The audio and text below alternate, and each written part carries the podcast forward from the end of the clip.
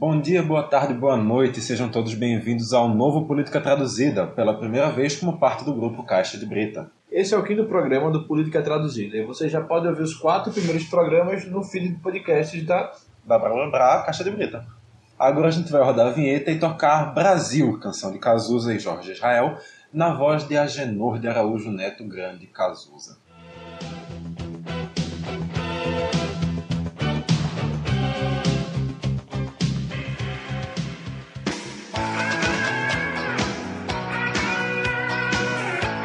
Eu sou Marcelo Aprígio e estou aqui com o Vitor Aguiar. E aí, pessoal? E nosso convidado especial de hoje, o historiador e futuro jornalista Iago Mendes, que sempre está aqui com a gente, mas hoje é a primeira estreia oficial. Não, é a sua estreia oficial, porque por isso que é a primeira. Exatamente, exatamente. É um prazer estar aqui, mas assim, historiador tá por conta de vocês, tá? Tá filmando a história? É o que dizem. Tem ver toda essa droga que já vem malhada antes de eu nascer. É, estamos aqui hoje para trazer uma breve história das eleições brasileiras. O recorte é mais voltado para o período pós-redemocratização. Mas a gente já vai jogar a carta do historiador na mesa e vai pedir para Iago trazer uma contextualização de antes disso. Ou seja, 1.500 pra cá. Exatamente. Assim, o programa tem quanto? Umas 36 horas? Por aí, 1.500 por minutos. aí. Pronto, ótimo. Então vamos começar. No princípio, Deus criou o céu e a terra. 1.500 pra cá. Quero ver quem paga pra gente ficar assim. Brasil, qual é o teu negócio? O nome do teu sócio? Confia em mim. Mas, brincadeiras à parte, é, a gente tem que ter em mente que, assim, é, o Brasil é um país que tem uma democracia incipiente, mas, assim, é, a gente tem que entender que desde a fundação da República, nós tivemos pouquíssimos presidentes que foram eleitos de maneira direta e menos ainda presidentes que eleitos de forma direta conseguiram concluir o seu mandato. Até os que não eram eleitos de forma direta já têm dificuldade para concluir. Isso é verdade. Então, assim, é, tudo começa meio que com o golpe militar, que vai fazer com que o Brasil não tenha é, eleições diretas e viva um período de atividade antidemocrática durante 21 anos e que é, esse, esse regime começa a perder força a partir de 79 com é, o João Batista Figueiredo, que vai ser o general que vai ser escolhido para fazer uma transição no modelo escolhido pelos militares, ou seja, eles queriam, ok, nós vamos devolver o poder aos civis, só que vamos devolver o poder aos civis nos nossos termos. É, só deixa a gente ter a saideira, né? Exatamente. E aí é nessa questão que assim é feita toda uma campanha de, para a redemocratização. Muita gente luta para isso. Inclusive tem muita gente que pega em armas antes disso. E acaba que em 85 há a primeira eleição, mesmo que indireta, para presidente, que é quando Tancredo Neves é eleito. Por circunstâncias de saúde, ele não assume e acaba que a presidência cai no colo do José Sarney Circunstâncias de saúde que culminaram no falecimento. no falecimento do próprio.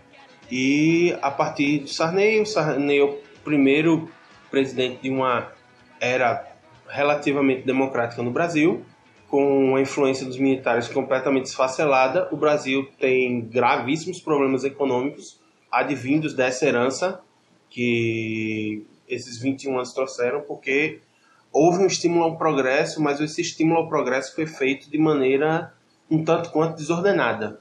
Então, assim, o Brasil sofre com é, um período bastante significativo de hiperinflação e que vai influenciar muito na eleição de 1989, que é aquela eleição polêmica que quase todo mundo já ouviu falar, que foi decidida a partir de uma escolha da mídia no famigerado debate da Rede Globo. Então, já que já tá falando de É, 89... não, só, só também trazendo duas coisas antes das curiosidades. Ao contrário do que muita gente pensa, 89 não foi a primeira eleição direta da história do Brasil. Sim, Foi só um retorno. A gente já teve muita gente eleita diretamente, inclusive Getúlio Vargas, acredito que é o mais famoso. a primeira eleição direta do Brasil acontece é, pós o governo do Floriano Peixoto, ainda no final do século XIX, Ou seja, o terceiro presidente do Brasil. o terceiro presidente do Brasil. Floriano Só- Peixoto, que diga-se de passagem, era vice-presidente e assumiu no meio do mandato. Né? Ele era vice. Na verdade, ele não chegou a ser vice, porque como o Deodoro assume a partir de um golpe na um golpe, mas assim, a situação do Império já era insustentável Sim. desde a abolição da escravidão. Então, a elite começa a pressionar para que alguém tome o poder no lugar do Império. E quem pega é, essa função para si são os militares. Então, Deodoro, por ser uma figura que era muito próxima de Dom Pedro, com medo de haver uma revolta ou uma guerra civil no Brasil, ele pega para si essa pecha e vai lá, retira o, a família real do poder e acaba assumindo como presidente por escolha do exército. Logo, Floriano Peixoto é um dos generais que apoia esse golpe e quando Deodoro sai por problemas de saúde em 1891, é ele quem assume. E outra coisa é que também o Tancredo não foi o primeiro presidente a morrer antes de, de assumir o mandato. Não. É verdade, Vitor. O primeiro presidente a ser eleito e não conseguir assumir por, também por problema de saúde é o Rodrigues Alves em seu segundo mandato, porque ele é presidente do Brasil no período entre 1900, 1898 e 1902. E quando ele está para retornar para a segunda vez como presidente, ele adoece e acaba por falecer em decorrência dessa doença. E também foi o primeiro presidente reeleito, né? Sim. Apesar de não conseguir assumir. E além disso, ele foi reeleito alguns anos depois porque houveram eleições entre os mandatos para o qual ele foi escolhido. Sim, sim. Depois disso teve o Getúlio, só voltou a ter uma reeleição no FHC, né? Sim. Até porque, assim, é, Getúlio, ele não é eleito presidente em 1930. Bem lembrado. Quem é eleito presidente é o Júlio Prestes. Ocorre a Revolução de 1930 e é a partir daí que o Getúlio Vargas assume o poder. Passa 15 anos, é, um, é o governo mais longo da história do Brasil Sim. e volta aclamado nos braços do povo em 1951 Como pai dos pobres. como o pai dos pobres e acaba por deixar o governo com, em 1954, quando ele se suicida e deixa a carta testamento em que diz que sai da vida e entra na história. Algo muito semelhante ao meu ver, não por haver uma morte, mas com o que o Lula fez ao ser preso, que ele passa o bastão, um bastão simbólico e meio que deixa o legado dele para outras pessoas nesta eleição de 2018. Não sei se vocês veem assim. Pra quem Vargas deixou o bastão? Não, ele não deixa o bastão para ninguém. Ele simplesmente diz que sai da vida política e entra na história. É algo Não só da vida política, né? é, é algo que pra mim o Lula fez também, tipo, ó, a minha vida política que não pode ter acabado aqui. Então, por ter acab poder ter acabado aqui, eu vou deixar os meus sucessores, que é quem aqueles a quem ele dá o legado político dele. Não sei assim realmente, mas é uma, uma análise possível, sim. E esse legado de Lula é construído como candidato a presidente desde 89, né? Sim. Sim. 89, que é exatamente a primeira eleição que a gente vai tratar aqui. Então bora lá o recorte de fato, né? Nesse período de transição, depois do Sarney, a gente vê chega a primeira eleição, propriamente dita, tá após a, a ditadura, e a gente vê uma, uma eleição que tem uma quantidade de candidaturas absurda, que, convenhamos, é um cenário muito parecido com o atual, né? É, só que eu, eu tava achando que no atual teria muito candidato, que escrevendo o nome desse candidato tudo, e eu vi É. que não nem tanto. Quando, quando a gente foi escrevendo aqui, a gente, a gente perdeu as contas. Realmente a gente perdeu as contas. Daqui a pouco, quando a gente falar, a gente vai contando e passa o número final. Uma curiosidade é que se você parar para pensar e for pesquisar é, alguns desses nomes que você diz aqui, eles vão estar muito presentes na polarização que ocorre durante o período militar entre o Movimento Democrático Brasileiro, o MDB, que virou PMDB e agora é MDB de novo, e a Arena, que é a Aliança Renovadora Nacional, que tem Que dentro- tava a voltar. e que tem dentro de seu legado ter formado partido como o Democratas. Democratas, o PP, né? PP também tem Sim. muita herança. É, então, fiz uma conta rápida aqui, são entre 22 e 23 nomes, e daqui a pouco a gente Ah, só explica... faltam três pra bater 2018, assim.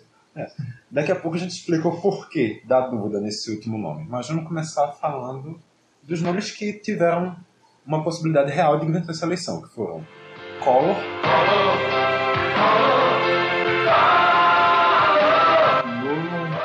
que era do PRN, que é o atual PTC. Ele saiu do partido meio que voltou, porque hoje ele está no PTC.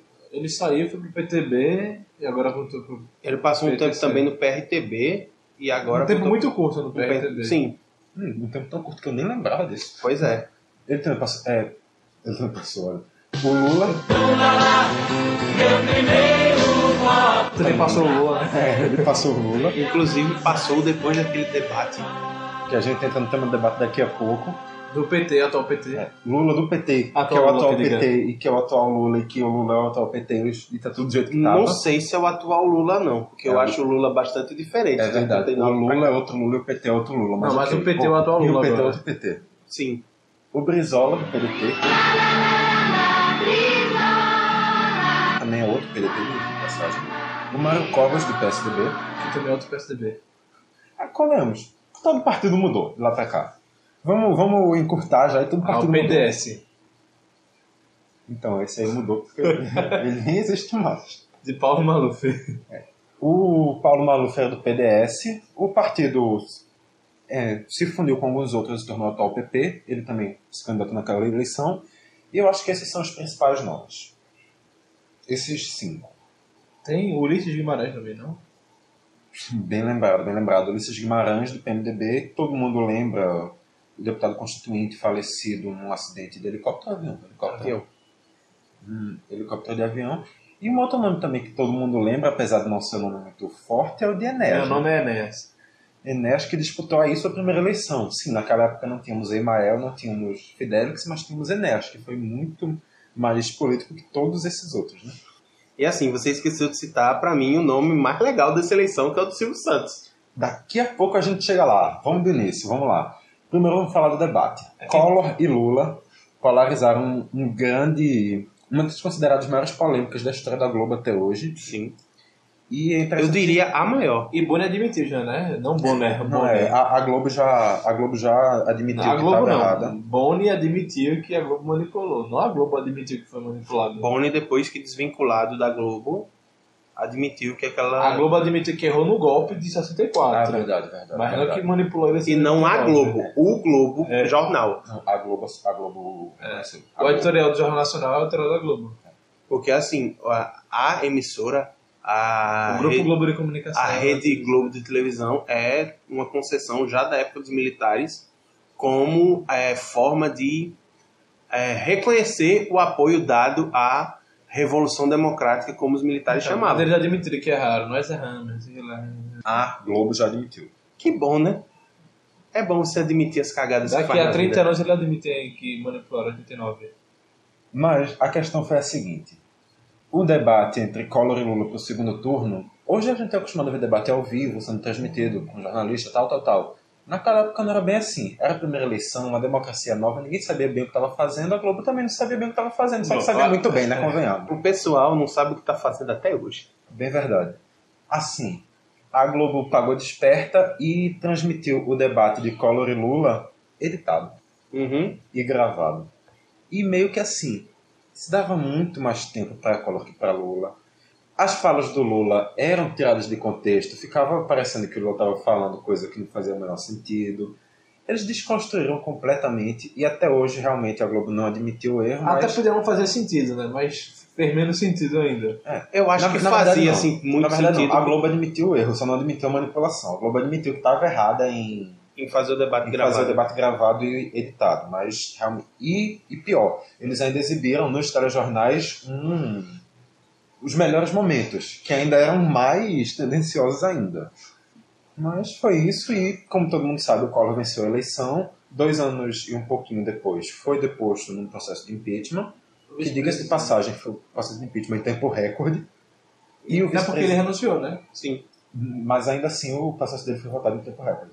Porque o processo, deram continuidade do processo apesar da, da renúncia dele. E tudo isso por causa de uma Fiat Elba. Se você não sabe o que é, pesquisa no Google. E. O vice dele assumiu Itamar Franco. Exatamente, o Em vice qual partida? Tamar do PMDB. Ah. Número 2 já do PMDB. Que o, PMDB Segundo vice-presidente que assume sem ser eleito. o PMDB já teve o Sarney, já teve o Itamar. o Itamar, e daqui a pouco você já sabe quem é que vem, mas daqui a pouco a gente fala dele.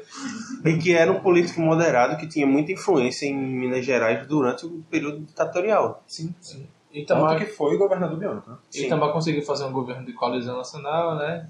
Juntar todo mundo, menos o PT. Inclusive o, o Fernando Henrique o presidente seguinte foi ministro da Fazenda dele. Mas vamos voltar aqui para 89, daqui a pouco a gente chega lá.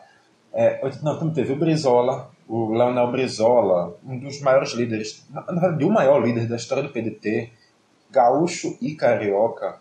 É, Líder da campanha da legalidade. O único, único político que conseguiu ser governador em dois estados, né? sim. Ele se candidatou à presidência e ficou em terceiro naquele ano. O quarto, como a gente já falou, foi o Mário Covas, ex-governador de São Paulo, falecido recentemente, né? Não tão Não. recentemente, não. Tem pelo menos uns 15 anos. Inclusive, Mário Covas deu nome à BR, Na né? verdade, foi, foi Quetzi que morreu, né? Recentemente, Uhum. verdade. Inclusive, Mário Mário Covas Covas que dá nome à BR. nome à BR e que tem o seu filho, Bruno Covas, hoje na Neto. Prefeitura de São Paulo. Neto, não? Bruno É, Covas. seu Neto. neto, Bruno Covas, na Prefeitura de São Paulo. Mário Covas, após o... Mário Covas é o filho dele, Mário Covas Filho, Neto, acho que é o Neto. É o Neto. Mário Covas Neto é o pai do Bruno Covas. Tá pior que a família do Odebrecht. É, O, o Bruno Covas assumiu Emílio. O Mário Covas assumiu a... O Bruno Covas assumiu a Prefeitura de São Paulo após a Prefeito, saída... isso aí. Após a saída do... Prefeito. prefe- de João Dória Júnior. Filho de João Dória. de João Dória, eu espero, pelo menos, né? se não for, acho que vai ficar feio aí essa situação, né? Pois é. Seguindo, Paulo Maluf, como a gente falou do PDS, que se tornou o atual PP, e que também já foi presidente de São Paulo. Presidente de São governador de São Paulo. E que, se não me engano, culpa na presa, né? Prefeito, ele foi prefeito de São Paulo. Prefeito de São Prefeito, Paulo. ele foi governador também. Que criou o Minhocão. Sim. Ele só fala disso, Só né? fala, é o único, a única campanha Ele dele. foi é prefeito de. São Paulo e foi governador de São Paulo. Inclusive, ele foi governador na época do Celso Pita. E foi Celso Pita foi depois dele, não foi? Sim, Em algum lugar, não sei. foi governo, prefeito depois do Maluf. O Maluf É. saiu da prefeitura, virou governador, e o Celso Pita assume a prefeitura. É, e Maluf hoje, aos 80 e poucos anos, está em prisão domiciliar, né? Não, ele está preso. Tipo, Não, acho que o STF ele deu tá- domiciliar a Eu ele. tenho quase certeza que ele foi para domiciliar. Uhum, Então, ok. Mas Fizeram se- certo. É, É. seguindo aqui, porque a gente não é, não é jornalismo policial, na sequência vem o Guilherme Afif Domingos, então pelo PL, o atual PR, que, diga-se de passagem, é um nome que está querendo voltar aí, né? O PL? Não, Ah, o o, Afif. o Guilherme Ah, tá. Afif. A FIF que é presidente do Sebrae Nacional. Sim. E é presidente. E foi ministro de Dilma da micro e pequena empresa. Deve ter sido algum. É, deve. É, ele é presidente do Não, Sebrae. sim, né? claro, claro. Ainda bem, né? Ele- Imagina aí, um jovem empreendedor. Agora ele tá aí pagando de doido, tá no PSD, o partido que é a P, P, Ah, PSD, o PSD. o partido que até, até pouco tinha o Meirelles, e, E que que já é o até partido hoje do. Kassab, que é o partido do Kassab, e que ele tá querendo se lançar candidato a presidente novamente. Exato, no lugar do que o Meirelles deixou. Sim, é realmente um nome que surgiu mais recentemente, a gente nem passou. Surgiu tão recente, tão recente que nem as pessoas da televisão do mundo Sim. real sabem. A gente, Só o Ibope. é, a gente não passou nos últimos, nos últimos programas quando a gente falou de presidenciáveis, mas a informação está aí. Seguindo, Ulisses Guimarães, do PMDB, que, como a gente falou, faleceu pouco, pouco depois, na verdade, no... Foi presidente da, Câmara, da Assembleia Constituinte, né? Ele faleceu em 90 e ele, sim, ele foi para presidente da Constituinte. E que até a morte do Eduardo era mais perto que o Brasil tinha de um candidato falecido durante a campanha, né? Sim. Marcos Freire foi, não? Não tem campanha, tenho, tenho dúvida. Não foi presencial, obviamente. Não, mas- Não. presidenciável pelo menos não. É, em campanhas menores já teve, mas em presidenciável nunca. O... Depois do Luiz Guimarães, o Roberto Freire, ex-senador pernambucano, atual deputado federal por São Paulo, que hoje você vê como um político da direita e que na época se candidatou à presidência pelo partido que ele meio que foi um dos grandes líderes naquela época, né? PCB. Partido Comunista Brasileiro. Que depois dessa eleição teve um congresso que o partido rachou por causa de Roberto Freire, No décimo, no décimo Congresso o Partido rachou, que criou o PPS, PPS. e no 19 Congresso o Partido rachou e virou o Movimento 23. e por rachou, entenda-se, Raul Jungmann versus Daniel Coelho. E por rachou entre Raul Jungmann versus Roberto Freire. Pois é, pois porque é é. nacional, né? É. Depois de Roberto Freire já começam a aparecer uns nomes que ninguém faz ideia de quem seja. O Aureliano Chaves se candidatou pelo PFL, que é o atual DEM, bem uma mudança até recente, né, 2006. O Ronaldo Caiado, que esse aí já é bem É, já famoso. Senador de Infelizmente. Senador por Goiás, ex-governador goiano. Ex-deputado. Ex-deputado, se candidatou pelo PSD, que é um braço do atual PTB. E nada tem a ver com o PSD de Kassab hoje. Sim, é. Apesar nenhuma- de ser caiado candidato. Tem muito a ver, mas não tem nada a ver. Caiado hoje está no Democratas, que, como a gente acabou de falar, lançou o Aureliano Chaves na época. E é considerado também um dos nomes mais conservadores do Senado, né? Sim. E além de ser o grande representante da Da ruralista. bancada ruralista. E onde é que fica o Bairro Maggi? Eu ainda acho que o Caiado tem uma representação mais forte para a bancada rura- ruralista do que o Blairo. Olha, essa É, o uma Blairo conseguiu emplacar. é, tem três pessoas, né, pra mim. Cátia Abreu, Blairo Maggi e Ronaldo Caiado. Cátia Pois é. Abreu, diga-se de passagem, que está no partido de centro-esquerda. Tá no partido de Brizola. Sim, o PDT. Seguindo depois do Caiado, Afonso Camargo, uma pessoa do PTB. O Enéas, que se candidatou pelo Partido da Reedificação da Ordem Nacional. Meu nome é Prona. Enéas. Ele, o, esse partido é um braço do atual PR. E tem gente, inclusive, que quer trazer o Prona de O volta. Prona mas, tá em processo de, de sim, tá, sendo- reabertura, não sei tá como em reabertura no TSE. Mas será que vai ser com a doutora Avani, que era a esposa do Enéas? É possível, quem sabe. Meu nome é Vani Carneiro. 56. A campanha, caso você não esteja tendo referência, abre aí o YouTube e pesquisa Campanha do Enéas. Não, mas também meu nome é Enéas, é mais bonito. É verdade, meu, nome é Enéas. Meu nome é Enéas. Você vai entender a referência da campanha, você vai entender porque a campanha dele ficou tão famosa, porque ele conseguiu depois 4 milhões de votos concorrendo à presidência, porque ele conseguiu ser eleito deputado federal de São Paulo. Ele foi em uma das eleições que ele foi. Foi o mais votado, então, como isso, né? Ele foi o mais votado do Brasil inteiro. Não, foi o deputado ele mais chegou- votado do Brasil. Na época, ele foi a maior eleição da história para deputado federal. A- bem. acredito eu que ele tenha sido suplantado pelo Tiririca na primeira eleição. Depois pelo Mas não tenho né? certeza. Depois pelo Russomano, É, mas Eu não queria lembrar disso. se, se não foi pelo Tiririca, foi uma coisa realmente um pouco recente, não foi tão... Se não foi pelo Tiriga, foi pelo Russomano, só tem isso. Não, antes, antes do Tiririca, eu tô falando. Bateu a tristeza. Além do Enéas, aí já ninguém... Até o último nome... José. Até o último nome, ninguém que se conhece. Vamos, vamos passar aqui Né? rápido. José Alcionizinho. José Marronzinho, do Partido Social Progressista. Paulo Gontijo, que é um nome que eu, eu, eu já É, escutei deve esse nome. como deputado. Eu já escutei esse nome, eu não estou remetendo, mas eu já escutei esse nome. Paulo Gontijo, do PP, que não é o PP atual, diga-se de passagem, é um outro PP. Zamir José Teixeira, do PCN, Partido Comunitário Nacional. Lívia Maria Pio. E o partido, é, o partido maçom, né? O Comunidade Sim, é. Nacional. O, o partido, é, pesquisa aí no Google Imagens, o símbolo parece muito com o maçonismo, mas ok. É um maçonismo é foda. Maçonaria. Meu Deus, que viajei. Assim, viajei, viajei se você, se você tiver com preguiça de pesquisar, Nossa. o símbolo do partido é uma pirâmide de ouro com o olho que tudo vem em cima. Fica aí a reflexão pra você o que, que te parece. Pois é. é. A Lívia Maria Pio, do partido que pra mim tem o melhor nome, o PN. Não, Partido Nacionalista. O Eudes Oliveira Matar, do PLP, Da Partido Fubele Liberal, matar? possivelmente, do, o- que era o Partido Liberal Progressista também, que já não existe. Um nome que aí sim todo mundo conhece, Fernando Gabeira. Ele, Da Globo News.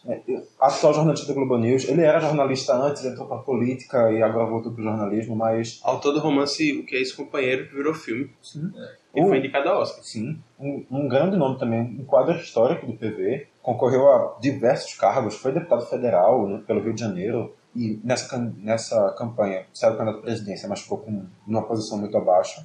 P- pelo PMN saiu como candidato Celso Brandt, pelo PPB, que é um braço do atual PP, o Antônio Pedreira, pelo partido também que tem outro nome maravilhoso, o PDC PDC do do B. O Manuel Horta foi candidato, que era o Partido Democrata Cristão do Brasil. E a gente chega no Partido Municipalista Brasileiro, que tem um caos muito engraçado, né? Municipalista. Municipalista.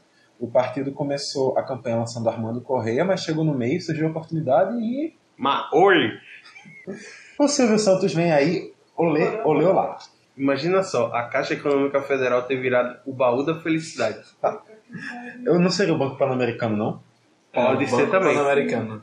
A TV Brasil não existiria, seria realmente SBT. Ia passar 24 horas de chaves para as crianças.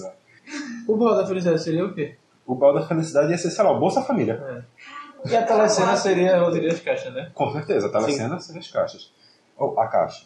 Não a de Brita. É, não a caixa de brita, bem lembrado. Vem pro caixa você também. Vem.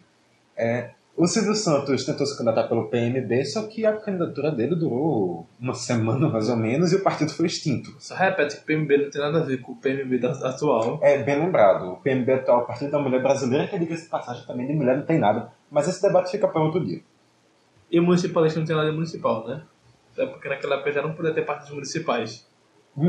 pois é. Porque isso feria a Constituição que diz que a integridade nacional é soberana. Apesar da existência de um PMDB. Mas isso também a gente debate em outro programa. Mas o PMDB nessa época Ainda era uma coisa só. era, né? era o PMDB. O- a campanha do Silvio Santos foi indeferida, até porque ele é dono de mídia para concorrer à presidência. Para concorrer a um cargo pequeno, você enrola, mas para concorrer à presidência já é mais difícil. Mas era tão fácil. Como né, é que será que o. Collor faz isso até hoje? Presidente, governador, senador. Ele foi governador, agora é dúvida. Não Ele sei. foi governador antes, eu acho. Eu acredito que ele foi. É, Prefe... que- eu, prefeito Maceió, eu tenho certeza que ele foi. Eu não tenho certeza do governo do estado. Eu acredito que ele foi governador antes de assumir a presidência. Pois é. Aí, assim, ele é dono do Grupo Gazeta, que é o maior grupo de mídia de Alagoas. Ou seja, é pequeno. Não, não confunda É com um o grupo Grupo pequeno. Gazeta da Casper Libero de São Paulo. Nem o grupo brasileiro da, que é filiado da Globo no Espírito Santo. Sim, sim. Mas realmente se passa. Só que Silvio Santos to- é uma coisa descarada. Não, não tem como esconder, sob nenhuma hipótese, que o Silvio Santos é dono do SBT. E na época da Record também, diga-se de Sim. passagem. Sim.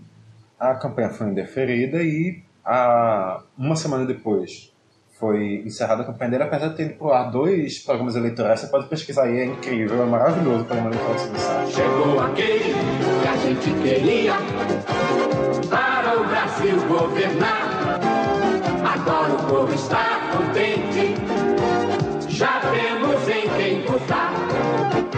É o 26, é o 26, com o Silvio Santos chegou a nossa vez. É o 26, é o 26, com o Silvio Santos chegou a nossa vez. Silvio Santos já chegou e é o 26. Silvio Santos já chegou e é o 26. Silvio Santos já chegou e o Brasil ganhou 26. Ele tá, É o segundo melhor programa ele tá jogando eleitoral da, aviãozinho com o número dele. da história do Brasil. Só perde para o programa do Jânio Quadros para eleição do prefeito de São Paulo em 85, que é sensacional. Você tem que ir lá no YouTube ver. O Jânio Quadro sentado à frente de uma mesa, lendo jornal. É só isso. É só Sim, isso. o Jânio é aquele da vassourinha, que era o antigo PTN, agora é Podemos. que é o, o ex-presidente, caso você também não esteja relacionando, o ex-presidente Jânio Quadros. E o Silvio também tinha seu jinglezinho maravilhoso e ele tinha que explicar para todo mundo que não era o nome dele que ia estar lá na, na cédula de votação, porque quando a campanha dele começou já era tarde demais e as cédulas já estavam sendo impressas. Ou seja, a eleição de 89 foi uma várzea do cacete. Pois é, E se e o, você não brava não na Não. calma, piora, piora. O partido logo na sequência foi extinto porque o partido não tinha registro válido no TSE. Ou seja, o partido concorreu a uma eleição nacional sem ser registrado. Não, o partido era registrado, só estava vencido. É um show de horror. o pessoal só foi verificar isso depois da polêmica do Silvio Santos. Mas aí foi uma bagaça aquela eleição, o Collor levou, a bagaça também se instalou durante o governo Collor. Passou, veio Itamar, o seu ministro da Fazenda foi o FHC, que saiu candidato presidente em 94. Tá na sua mão, na minha mão, na mão da gente. Fazer de Fernando Henrique nosso presidente. A, a contragosto do auxiliar Verão Ciro Gomes, que se diz o pai do real. Mas o Real tem muitos pais. Assim, o Pedro Malan se diz pai do Real. Mas é aquele negócio, não, não se tem como fazer um plano econômico com uma pessoa só. Então, todo mundo que estava ali no meio vai querer dizer que ele foi o principal responsável. Exato. O FHC, como todo mundo sabe, ganhou. Só que ele ganhou pra quem? Lula lá. Companheiro. Não brilhou a estrela dessa vez. Ficou em segundo. De novo. De Eu novo. conheço segundo de novo. De. Ou vice de novo. Podia chamar o Lula de, novo? Vasco Porque já. no Rio Grande do Sul. Ele vai ser Vasco até. E diga-se de passagem, o único estado que o Lula ganhou naquela eleição foi o Rio Grande do Sul, que ele ganhou lá pela segunda vez seguida. Exato. Na primeira eleição dele, ele tinha ganhado em Pernambuco, Distrito Federal, Rio de Janeiro e Rio Grande do Sul. Dessa vez parou nas terras gaúchas. Mas o Rio Grande do Sul, que sempre foi, sempre até alguns anos atrás, era um polo do muito forte de votação do PT. E que tem lideranças dos quadros do partido que eram muito fortes, agora mais enfraquecidas, que Olívio eram Dutra. o Olívio Dutra e o Tasso Tasso Genro. Genro. Tasso Genro, que é pai da Luciana Genro do PSOL. Que é um braço. Não, não é um braço E do que PT, foi, não. O Tarcísio Jânio que foi governador do Rio Grande do Sul Sim. muito recentemente. Por um mandato só, né? Porque o Rio Grande do por um Sul não mandato. tem costume de reeleger os seus governadores. E o Olívio Dutra, que também foi prefeito de Porto Alegre e governador do Rio Grande do Sul. E candidato a senador na chapa de Tasso Gêmeo na última eleição. Sim. O FHC concorreu na chapa com o PFL, que era do seu vice, Marco Maciel, que E todo Sérgio mundo. Guerra. Da nossa terra. O Marco Maciel, todo mundo lembra, ex-governador, senador, ex-prefeito. Que, se eu não me engano, foram quatro mandatos no Senado, em 32 anos. No meio desses mandatos todos, ele teve também Oito mandato de, no. de É, vice-presidente. oito anos na vice-presidência do país, Foi então. governador biônico e foi prefeito de Recife durante a época da ditadura. Ou seja, se ele tiver 90 anos, 80 desses foram na política. Ele ainda tá, ainda tá vivo, mas se afastou da política após, se não me engano, Alzheimer. É, teve, tá com Alzheimer aí e se afastou da política. Mas, e também depois da primeira derrota em eleição da sua vida, né? Que foi quando ele perdeu o Senado em 2010. Sendo companheiro de Raul Júlio. Raul Júlio. Sim. Mas, é, o Marco Marcel foi eleito como vice e aquela chapa também tinha o PTB. Já a chapa do Lula tinha o PT, o PSB, o PPS, o PV, o PCdoB, o PCB e o PSTU. Todos os partidos de esquerda que existiam na época. Basicamente isso. Exceto- exceto, exceto o PDT. e o PMN que estavam na chapa dele. Leonel Brizola, Brizola, presidente do Brasil. concorrendo pelo segundo ano, que ficou em quinto naquela eleição, nessa eleição. Seguindo em terceiro, à frente do é Brizola, estava Mano Menezes. O candidato do Prono conseguiu, como eu falei há pouco, mais de 4 milhões de votos nessa eleição, uma votação muito expressiva, Para um partido do tamanho do não, Pro. é, um partido desse tamanho. E Depois do meu nome é Enéas, nós tivemos Horácio Quercia do PMDB, que se aliou com o PSD. Sim, Quercia que, como a gente tratou há pouco, faleceu há poucos anos, e é ex-governador de São Paulo, chegou a ser prefeito também, Chegou a ser prefeito também. e ex-governador de São Paulo. Obviamente, prefeito de São Paulo capital e governador de São Paulo estado. Na sequência, o Brizola, e depois vem o catarinense Esperidião Amin. Exato. Amin, Porque eu sempre confundi ele com Monsanto, eu não sei porquê.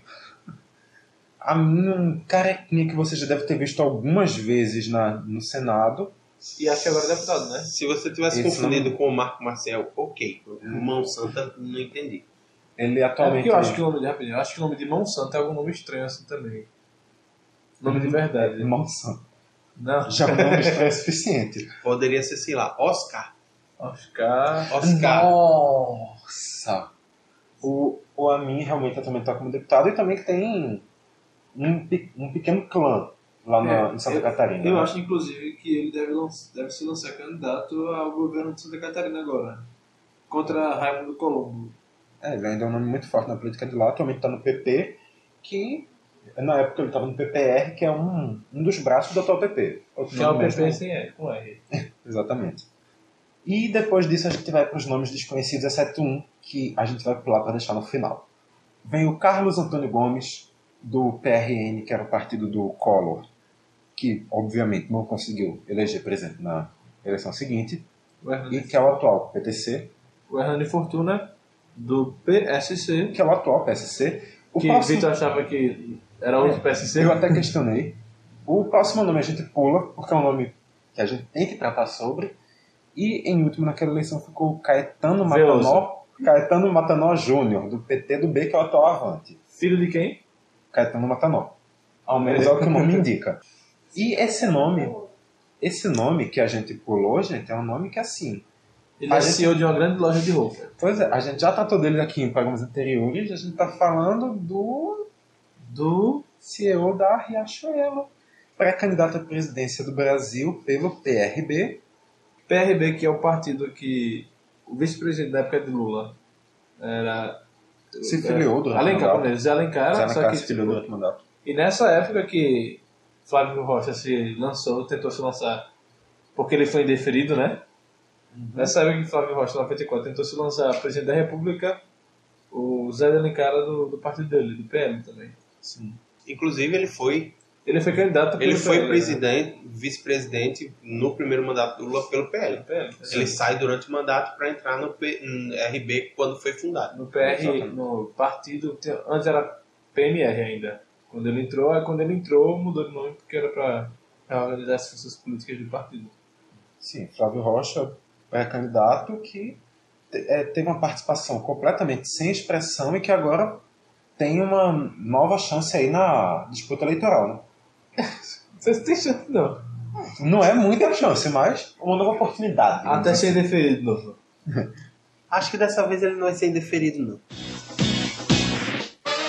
98 a gente tem a primeira reeleição do período democrático, o FHC. Depois do, do grande escândalo da, da compra de votos para reeleição, Fernando Henrique, E presidente. também depois da participação um pouco questionável da Globo na eleição. Porque se fala muito que a Globo privou a- o debate sobre política em seus principais jornais, tratando de política apenas no Jornal da Globo, Jornal da Madrugada, que é para um público, em teoria, mais sofisticado, que já votava no. PSDB.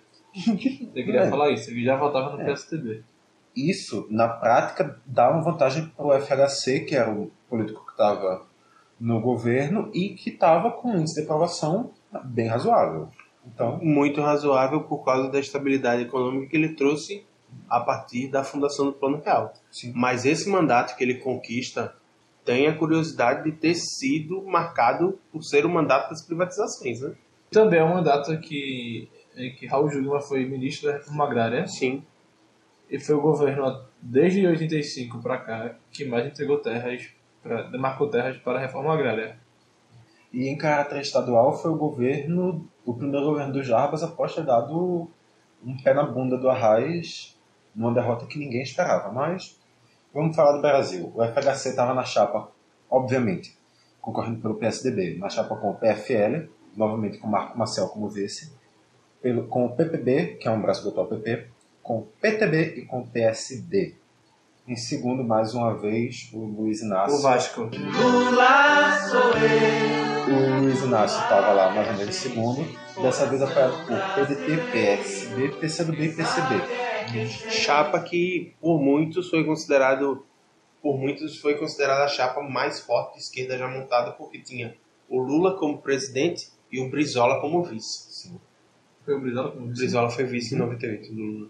Quer dizer, não foi isso. no. É, infel- Infelizmente, para alguns, para a tristeza deste que vos fala, infelizmente, Foi a Frente do Brasil Popular, né? sim. Já uma, uma outra frente um pouco de centro-esquerda, o PPS lançou o Ciro Gomes, que também é pré-candidato agora, dessa vez pelo PDT. Ciro Gomes teve apoio do PL, que é o atual PR, e do PAN. Que é o de Areias. Na verdade é o Pan-Americano, o, O banco do Silvio Santos. Não, o a- ex-banco do Silvio Santos. o, a, a competição esportiva. o Que acontece de Pan-Americano quatro em quatro e tal, anos. De 4 4 anos. Inclusive, tem PAN ano que vem. Uhul. É, o Ciro teve ali sua primeira participação na eleição, muito promissor, Sim. surgiu. Participação como candidato a presidente da República, É, sim, né? participação como presidenciável, obviamente. Mas já muito forte no Ceará. Tanto que naquele ano ele ganhou as eleições no, no seu O único estado. estado que ele ganhou, inclusive. Sim, Assim como o Lula mais uma vez ganhou no Rio Grande do Sul. E voltou a ganhar no Rio de Janeiro. Sim. É, o, e o Ciro também conseguiu ficar na frente do Enéas, que na última eleição tinha ganhou uma grande força, e daí deixou a disputa presidencial, já em 2002 se candidatou a deputado federal. E foi eleito deputado federal mais votado de São Paulo. Exatamente. Também concorreram naquele ano o Ivan Frota, do PMN, o Alfredo Sirques, do PV, Que hoje está no PSDB. Sim, o Zé Maria, do PSTU, que se candidatava até quatro anos atrás, Se candidatou da onde pôde. Né? É, foram aí 98, 2002, 2006, 10 e 14, cinco eleições seguidas concorrendo à presidência. Nada, nenhuma votação muito expressiva conseguiu e agora vai deixar em troca da, Da Vera. da sapateira Vera Lúcia, Operária e sapateira. a operária sapateira. Mulher negra operária e sapateira. Exatamente. Esse é o slogan da campanha. Você sabe que ela é, profe é professora, Ela é né? professora, Ela é professora, operária, operária, sapateira. sapateira Mulher negra, Mulher negra. e alagoana. Não, Contra burguês. Não, ela é multivoto pernambucana. 16. Ela é pernambucana, Pernambucana. só que Tem resíduo em Alagoas. É. carreira Sergipe, política em é Alagoas. Sergipe, eu falei errado. É, Sergipe. Carreira política em outro estado. Carreira política O- de nada, assim. Além do Zé Maria, a campanha também teve o João de Deus, do PT do B, João de Deus Barbosa de Jesus. Exatamente, nome maravilhoso. É, a estreia de um velho conhecido, né, o Emael, democrata cristão, Da tua democracia cristã. Mas desde então correndo pelo PSDC, que é só o nome do nome. Só ter o PS. Pois é. O Emael, que inclusive é, tem essa primeira eleição e depois ele dá uma pausa nas eleições presidenciais, né? Fica concorrendo lá para São Paulo e Pelo menos é o que a Wikipédia. a nossa base foi a Wikipédia. Se é confiável ou não, não sabemos, mas... Além dele, a Tereza Ruiz foi candidata pelo PTN, que é o atual Podemos, que vai lançar esse ano o Álvaro Dias. O Podemos do, do. Desculpe, o PTN do Jânio Quadros. Sim. O Sérgio Bueno foi o candidato do PSC. Há um Sérgio Bueno que é do PPL, não sei se é o mesmo. Não tenho como saber. E O Vasco que não foi segundo lugar. é, o Vasco que não foi segundo lugar foi o Vasco Azevedo Neto. Que foi o último. Exatamente, foi rebaixado. Opa! Se candidatou pelo PSN, que é o atual PHS. Chegamos assim, depois do rebaixamento do Vasco. Depois mais um, na verdade, né? Porque já são tantos que a gente perde as E contas. que mas- inclusive foi o ano do rebaixamento do Vasco no Brasileirão pela primeira vez, em 2002. E pela primeira vez que Lula foi eleito. O Vasco vai ser rebaixado esse ano? 2002 foi Botafogo e Palmeiras rebaixados.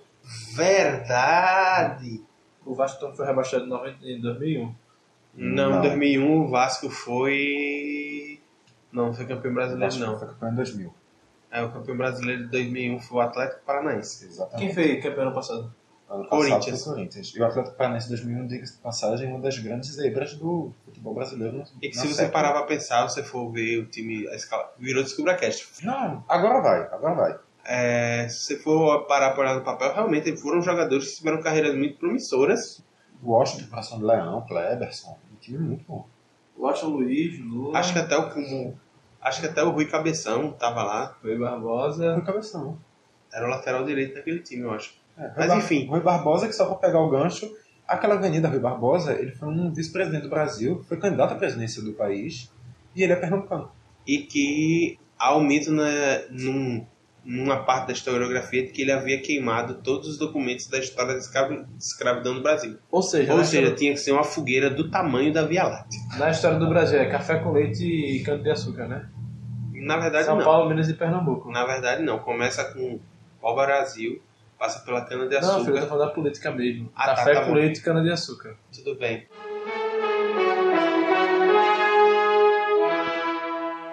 Para fazer aqui a atualização, aproveitar o momento final do programa, vamos falar sobre Joaquim Barbosa, que já anunciou que não vai ser candidato à presidência, né? Jaquim Barbosa é a pessoa mais política que eu conheço. Fez esse anúncio pelo Twitter. Pois é. Com a, E ainda disse que a decisão dele era estritamente pessoal. com a saída do Joaquim, o PSB agora tem que decidir o que vai fazer. Segundo Carlos Siqueira, a reunião para decidir já vai ser semana que vem. Provavelmente o PSB não deve de candidato próprio, até porque os três candidatos que tinham, além de Joaquim, um agora é pré-candidato ao Senado, que é Beto Albuquerque, o outro outro é candidato à presidência pelo Solidariedade. é, que saiu do partido, e o outro é Ricardo Coutinho, que não se desincompletar, não saiu do cargo do governador.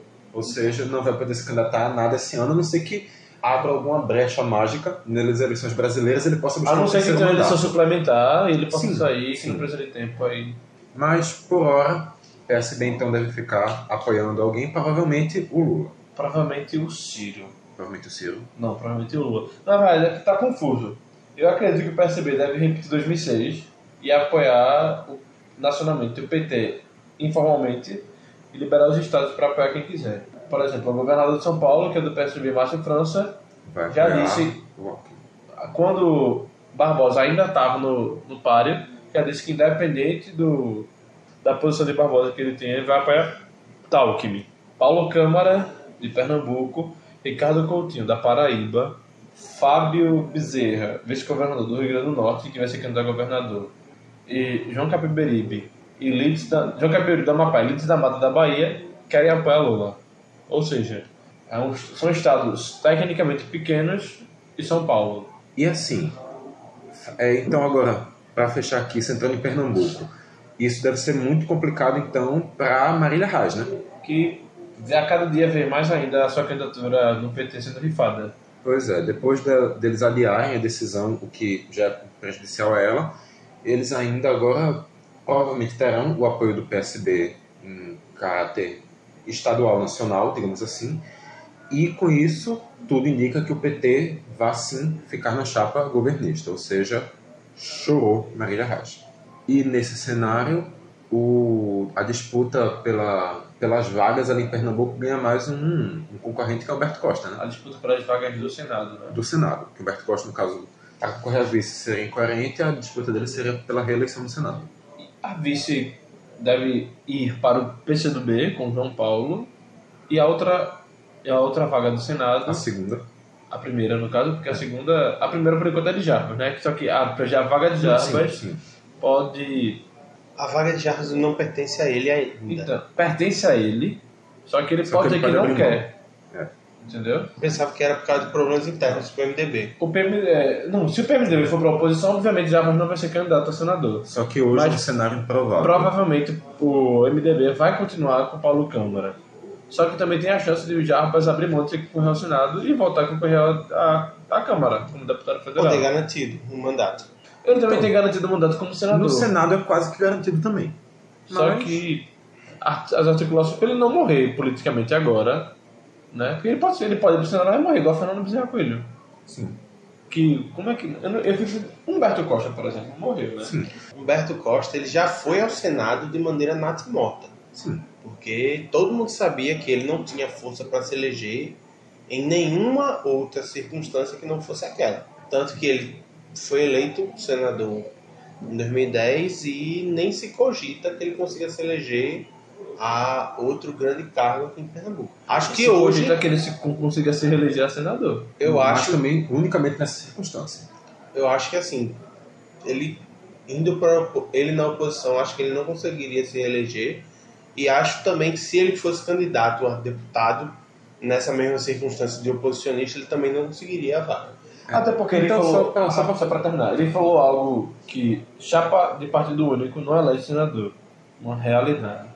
Então, só para fechar, que esse epílogo aqui já está com quase seis minutos, a, a vaga, então, que não pertence, que poderia não pertencer ao Jarbas, poderia pertencer a quem, caso o Jarbas desista? A André Ferreira, do PSC, a, ao PP, que Partido de Eduardo da Fonte, mas que já começa a se questionar se ele seria o nome depois do envolvimento com alguns probleminhas. Mas aí eu já tenho dúvidas quem seria o nome do PP se não fosse o Eduardo da Fonte. Clayton Collins. Senador, Com certeza. será que ele já alcançaria um voo tão alto assim? Assim, ele tem voto pra isso, não é? É. Ele não Ah. precisa. As votações dele no Senado comprovam que ele tem força para isso. da- na- na No- LEP, na na LEP, perdão. É, Ele tem força pra isso, porque como deputado, ele consegue sempre ser mais votado e mais vezes muito mais votado que o segundo colocado. Como senador e com apoio da chapa governista, que deve, se Germano quiser, com certeza colocar alguém da bancada evangélica no Senado, porque o voto metropolitano, infelizmente, aqui no é representado pelo, pelo, pela bancada evangélica, e Humberto, que é metropolitano também, mas é porque vai, é a cota do PT. É, então é isso, vamos então finalizar o epílogo e voltar para a programação normal do programa. E assim, vocês estão ansiosos para ver até o final, só que ninguém aguenta mais. Já está com 5 horas de gravação, o programa já começou há 4 horas que você está escutando aí. Inclusive saíram do estúdio agora porque estão cansados de ficar escutando nossa voz. Pois é, então assim, vamos encerrar por hoje. Semana que vem a gente volta trazendo o ponto 2.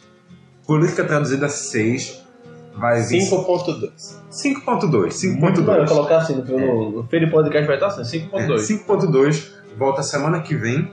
Ficou mais um de onde vem. Lá, lá, lá, lá.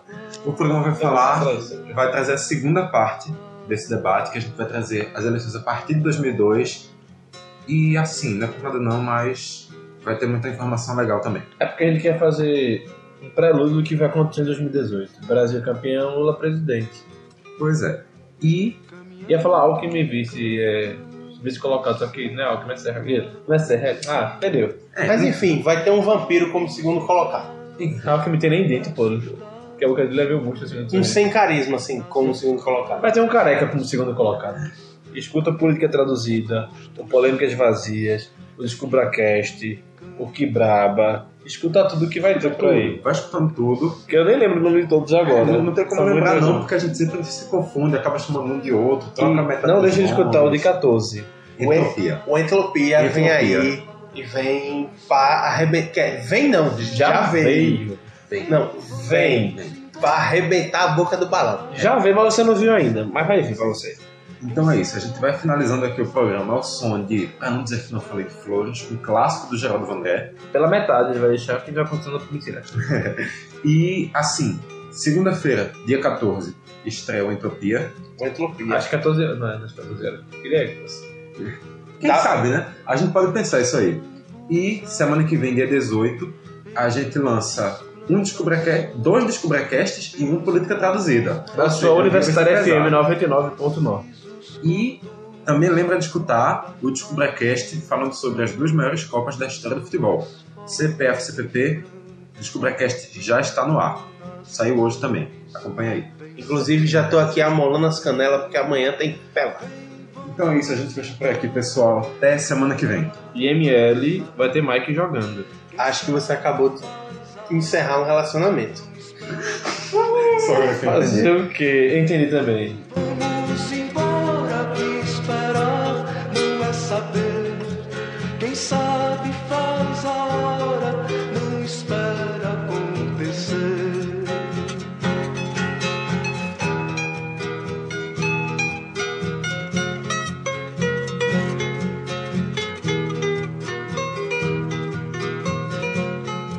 Soldados armados, amados ou não, quase todos perdidos, de armas na mão. Nos quartéis lhes ensina uma antiga lição de morrer pela pátria e viver sem razão.